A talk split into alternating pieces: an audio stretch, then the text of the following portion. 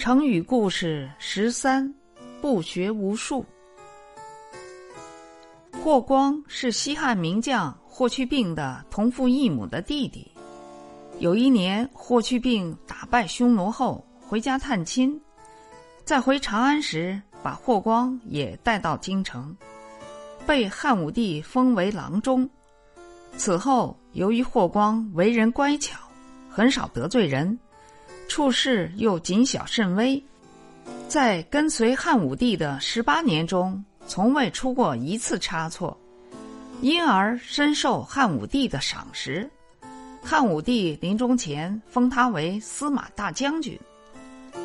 汉武帝去世后，霍光辅佐八岁的刘弗陵做了皇帝，也就是昭帝。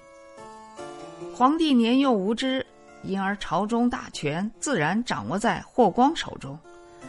但是，霍光此时并没有因此而不可一世，而是尽心尽力的为国家着想，推行各种有利于发展生产的改革措施，从百姓的利益出发，推行减轻民众负担的政策，为官也能做到一身清廉。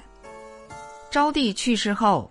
霍光又立昌邑王刘贺为帝，没想到刘贺当了皇帝以后，整日沉迷于酒色之中，根本不理朝政，时常胡作非为，弄得朝野上下惶惶不安。更为荒唐的是，刘贺为了选美女，颁下圣旨，要求各州府火速选送。有些地方官员为了讨好皇上，不顾年轻女子的性命。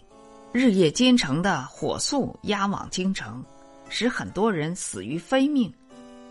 霍光为了使刘氏王朝的江山不断送在刘贺手中，不得已率兵废掉了昌邑王，又立刘询为皇帝，即宣帝。可以这样说，霍光为汉朝的社稷立下了汗马功劳。然而，霍光晚年，特别是在辅佐宣帝期间，不学无术，不明大义，缺乏深谋远虑，以几朝元老自居，独揽大权。大臣们有公事要奏明皇上，也必须要首先请示霍光，否则奏章根本不可能送到皇上手中。每次上朝，皇帝对霍光都毕恭毕敬，礼让三分，因此朝中上下许多人都看不惯他。对他渐生怨恨与不满情绪。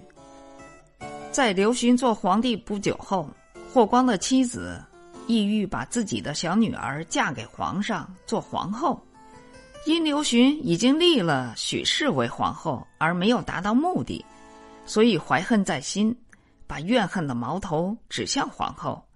他私下里花重金买通了给皇后看病的女医，给皇后投毒。使即将临产的皇后死于非命，皇帝大怒，下令查清真相，严惩凶手。霍光根本不把皇帝的圣旨放在心上，利用手中的职权为女医说情，让她免于受审之苦和牢狱之灾，帮助妻子隐瞒事实真相，想尽办法为妻子开脱。霍光死后，霍家就被满门抄斩，株连九族。成语的出处《汉书》，成语的释义：不学无术。这则成语意指霍光老年后不思进取，不明关乎大事的道理，现在用来形容没有学问、没有本领。